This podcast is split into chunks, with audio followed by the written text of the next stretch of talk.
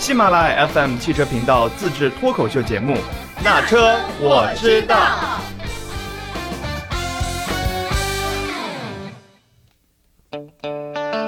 Hello，大家好，欢迎收听《那车我知道》这一期节目呢，我们找来了一位改装小王子。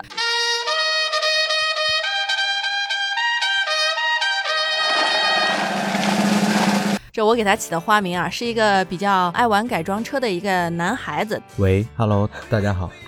我们这个不是深夜节目，你不用把那个声音搞得特别的深情款款的那种感觉。虽然是周五啊，但咱们上线的时间应该是在周五的下午哈。那好吧，那我们书归正传。大家好，我叫小七就好了。小七好，啊小七好。然后这一期我们邀请小七过来呢，是因为嗯，他对于改装车会比较有自己的一些想法和心得，所以也是邀请他过来跟我们来聊一聊关于改装车的那些事情。你是什么时候开始接触改装车？其实要从我进入汽车圈儿开始吧，因为我零八年来到美丽的北京。我以为你要说美利坚。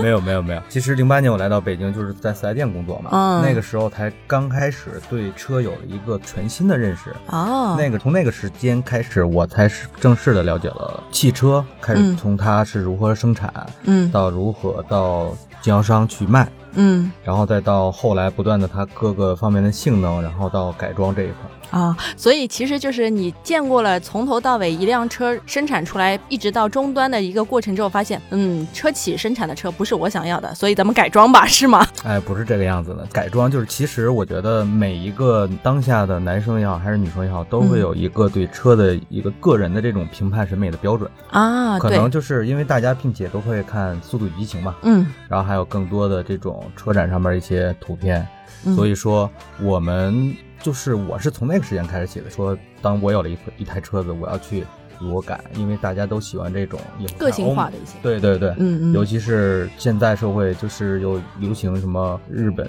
这种改装元素啊，嗯嗯嗯嗯还有欧美的这些改装元素。嗯，就会受这些文化影响。小七也是一个九零后的男孩子，八五后、九零后的孩子们可能会更希望自己的东西显得更有自己的个性标签一些。也可以这么说吧。其实你改装的车的一个风格，也代表了你整个的一个人的一个标签，一种张扬性的体现。啊可能很多你看《速度与激情》里面，他们每个车型改了之后，然后它可能也就是跟每个车的这种特点也不一样。嗯像里面大嘴改的车就很夸张，嗯跟它一样大嘴巴。对，就是体现了自己的个性，对吧？有了这个改装的念头之后，然后就决定开始买车改装了其实一直都有改装的梦想，但是其实自己的第一台车到手还是很漫长的。啊。之前都是帮助朋友买，嗯朋友来改，然后提一些感受啊，然后去看各个改装店，跟他们一块儿去干。啊，然后更多的是去感受。当可能过了几年之后，自己的有一定的稳定的收入之后，才嗯。开始着手去买那个配件啊，才自己买车，然后就是先买一辆车开始，吧？对对对。哎，我我这里有一个问题啊，就是我看有很多人说，其实改装车买二手车，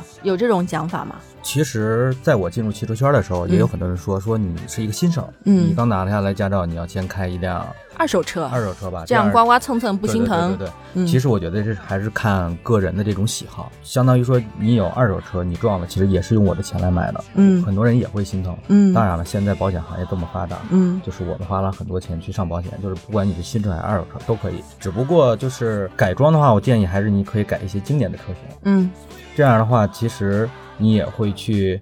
呃，发现这个车的整改完之后会有你自己想的风格。我昨天晚上刷到了一个抖音的视频，嗯里面讲的是宝马，嗯宝马的最早的七系，它的鼻孔还是很小的，嗯嗯还是很招人喜欢的，这不跟现在的这种大鼻孔一样，所以你就会发现哦，这款车好喜欢。嗯就我如果说我要拥有一款这样的车多好，是我改成这样的，但是可能这只是你的一个想法，嗯因为这种车只能在某些特定的场景下才会有。然后或者是只有某些人可能才会拥有，你只能有这么一个畅想。跟大家说一下，大家可以知道一款比较神奇的车，也是一款神车吧，叫做高尔夫。高尔夫正式进入中国市场，其实应该是在它的高四，但是在最早的时候，高一、高二、高三那个时候，嗯在德国它叫 GTI，就是当捷达九几年进入中国市场之后，呃，有风头捷达。但在零八年之后，在一零年左右，就是很多人都买方头捷达，那个阶段就是很多人都喜欢开捷达。他们追求的一个想法就是，我可能买不到之前最早款的高一的 GTI 或嗯高二的 GTI，、那我可以改。呃，因为那个时候可以从德国或者是现在很多的这种配件厂，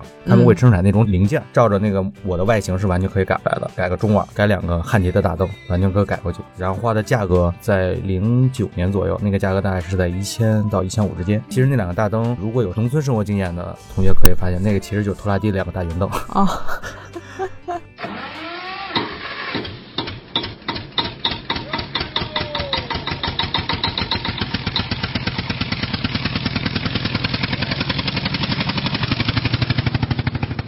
很有画面感。对对对对对，其实我说这个的主要目的就是想告诉大家，我们有一些经典的车型可能买不到，但是我们可以像现在的 cosplay 呀、嗯，我们可以把外形 cos 过，也就是我改装的一个态度。就是我个人认为，你可以根据自己的想法去改，不一定非要说我要追求什么，就是你嗯喜欢就好。嗯当然了，你改完之后一定要路上允许行驶的情况下你再去，因为很多我之前认识一些朋友也好，嗯他们可能就是改的比较狠一些。这个狠指的是什么呢？就是可能我是一点六的发动机，他直接把它拓宽，啊拖到一点八，拖到二点零。因为有的玩改装玩的特别大的那种大神，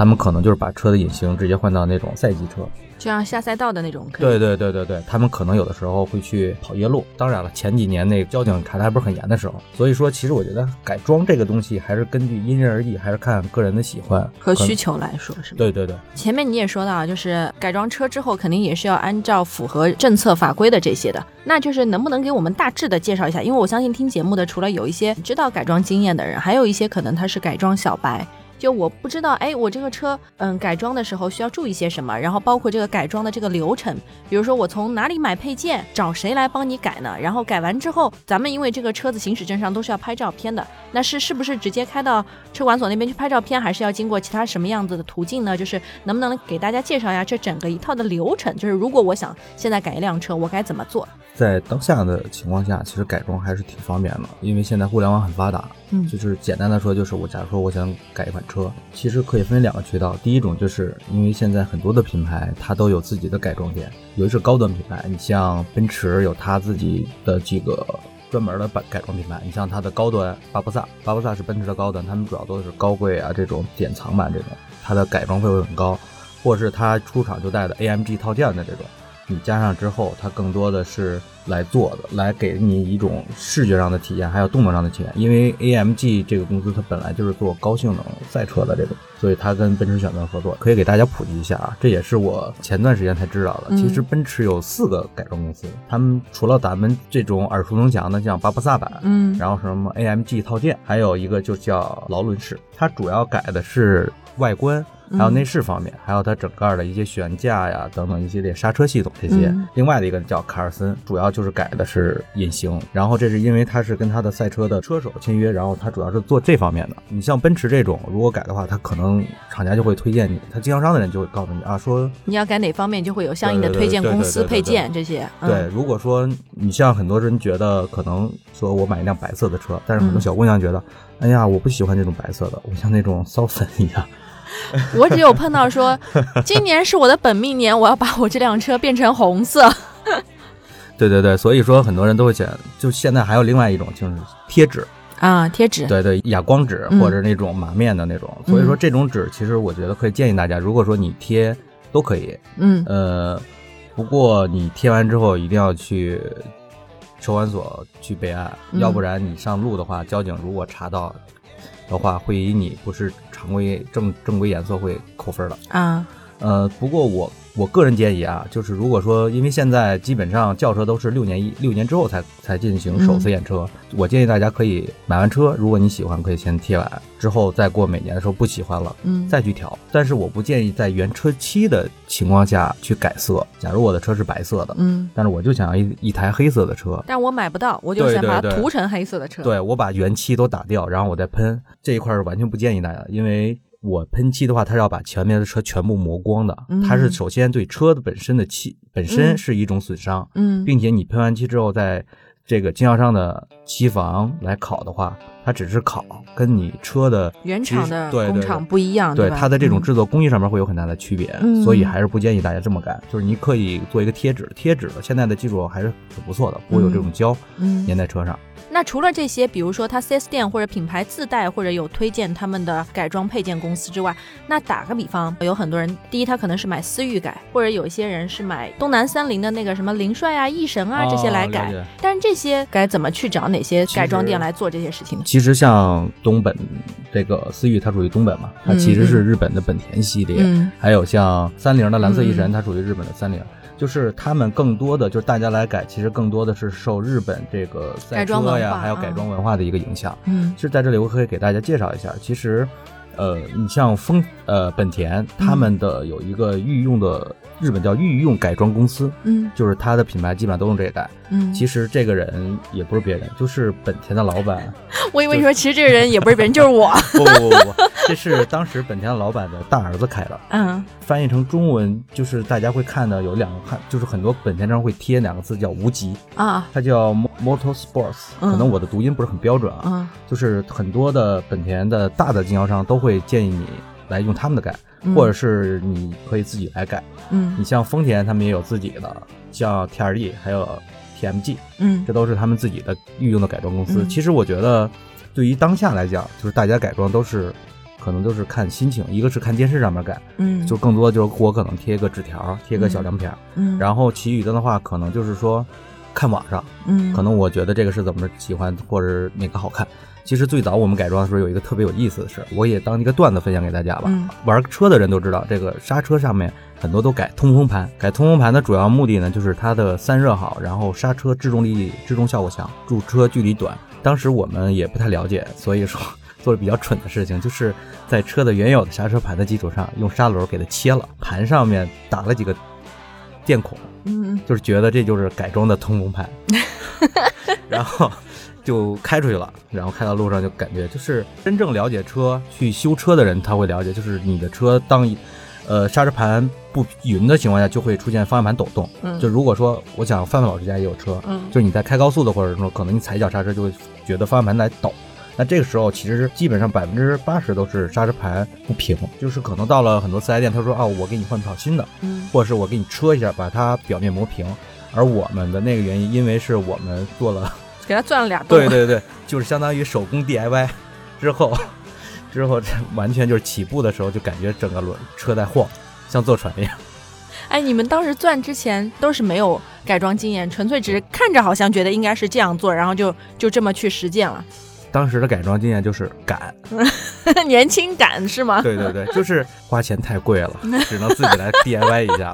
然后看图说明，呃，就看图来操作，就是比如来个百度知道这么操作一下是吗？对对对，那个时候可能零几年、零八年、一零年那个时候，互联网虽然也兴起，但是那种改装也有了，但是不像现在这种，我想文化会那么好一些。我嗯想查一下，就百度一下，嗯我很多可能像刚才我可能我查了一下改装，嗯我的天哪，嗯好多都有。然后嗯现在你可能那个时候我只能是有百度，因为那个嗯是百度爸爸还是比较厉害的，嗯所以就查了一下。所以嗯它也不是有很多，可能还是要看你想改成什么样。可能我在路上开车，我看别的车，哎呦这个车很漂亮，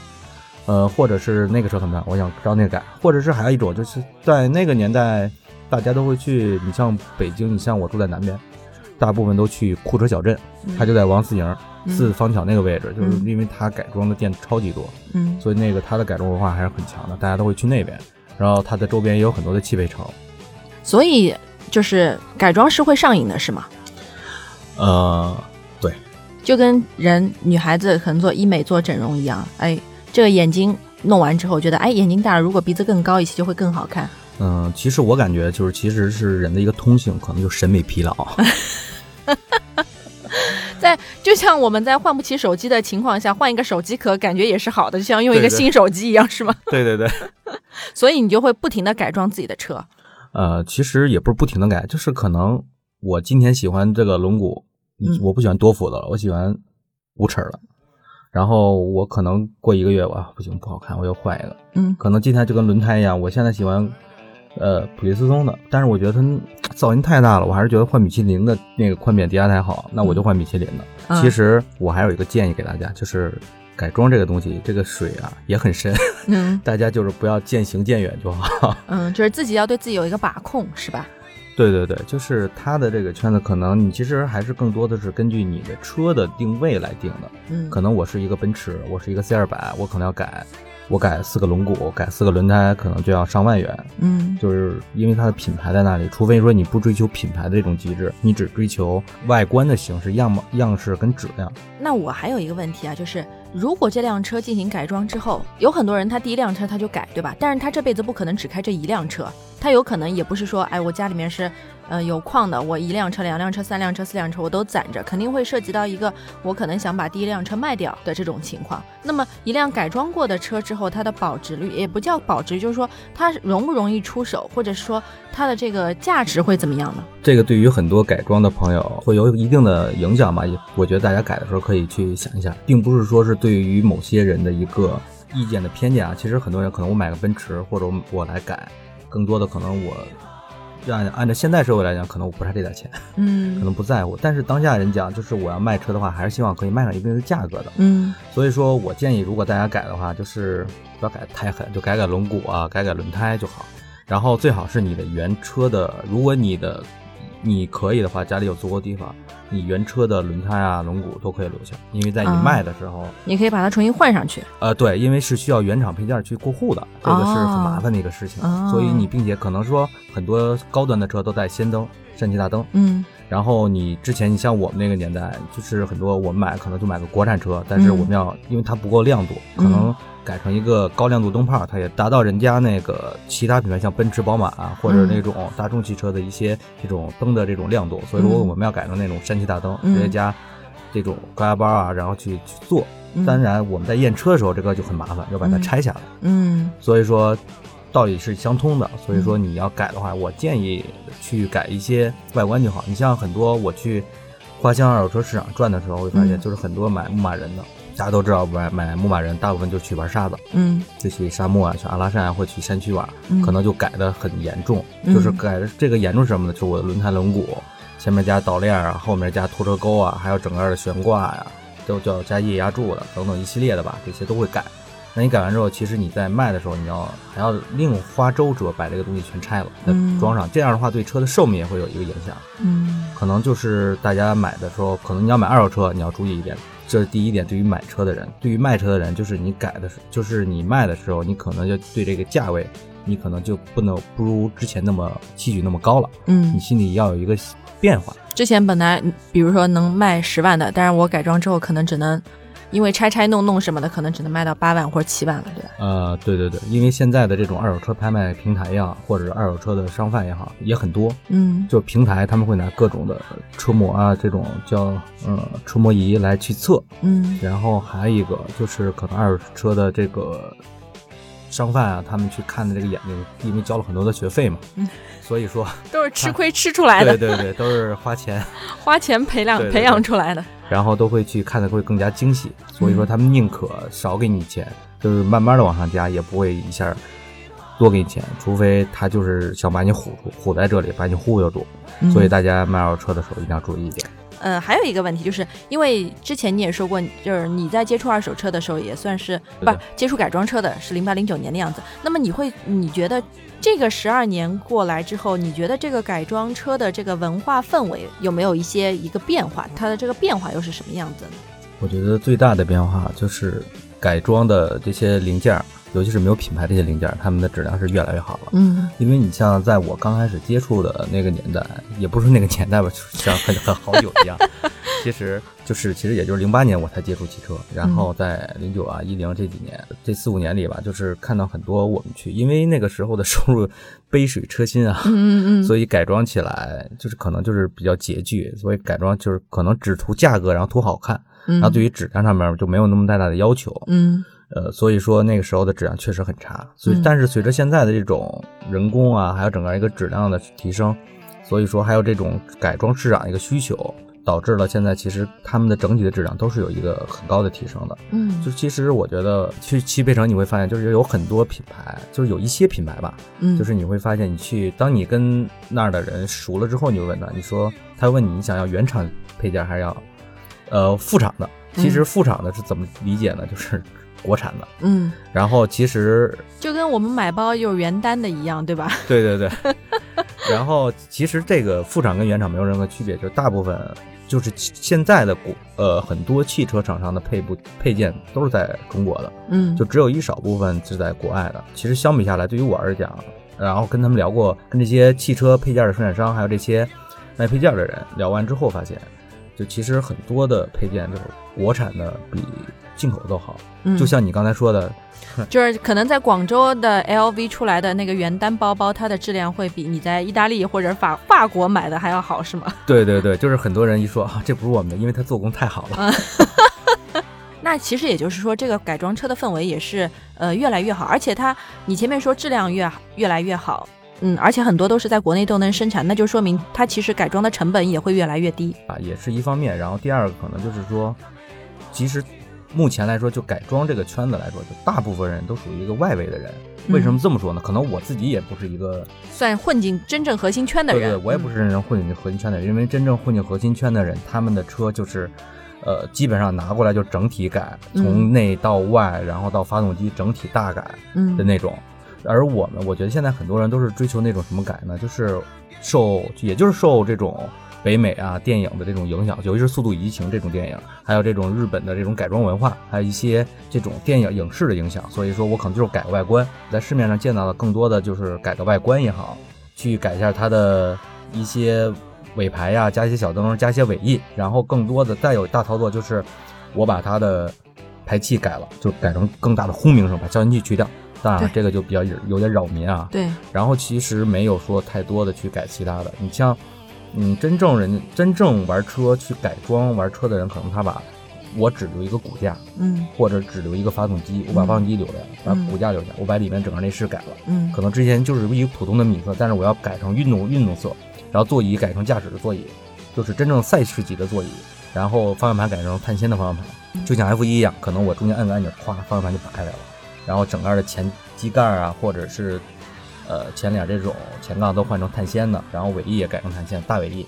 这种去包尾翼，然后把整个悬挂改成液压的或者脚牙的这种去来改。他们是为了自己这种体验这种改车的这种乐趣，他乐趣他只是享受改这个过程，对对对，因为他们好多改完之后都会去金港的那个跑一跑赛道里面去跑一下。嗯这赛道跑的更多呢，可能就是改车这个圈儿里的话的一些什么大神啊，或者真正里面的人，因为好多人也会追求那种买轮胎嘛。真正你要玩到这个状态的话，首先你的资金要很到位，嗯因为这个真的是很贵的，并且它的质量你一定要严格把控，因为那个漂移真的是要考虑到你车的这个整个各方面的性性能。对对对。嗯虽然改装市场的这个氛围在变化，在越来越好的方向，但是还有一个问题就是，现在二零二零年出来的车和你二零零八年或者是二零零五年或者是一九几几年出来的车是不一样的。就像以前就机械方面的会比较多，但是现在你这个汽车里面不是有很多各方面电子配件会越来越多，这种是不是对改装来说也是会有难度啊？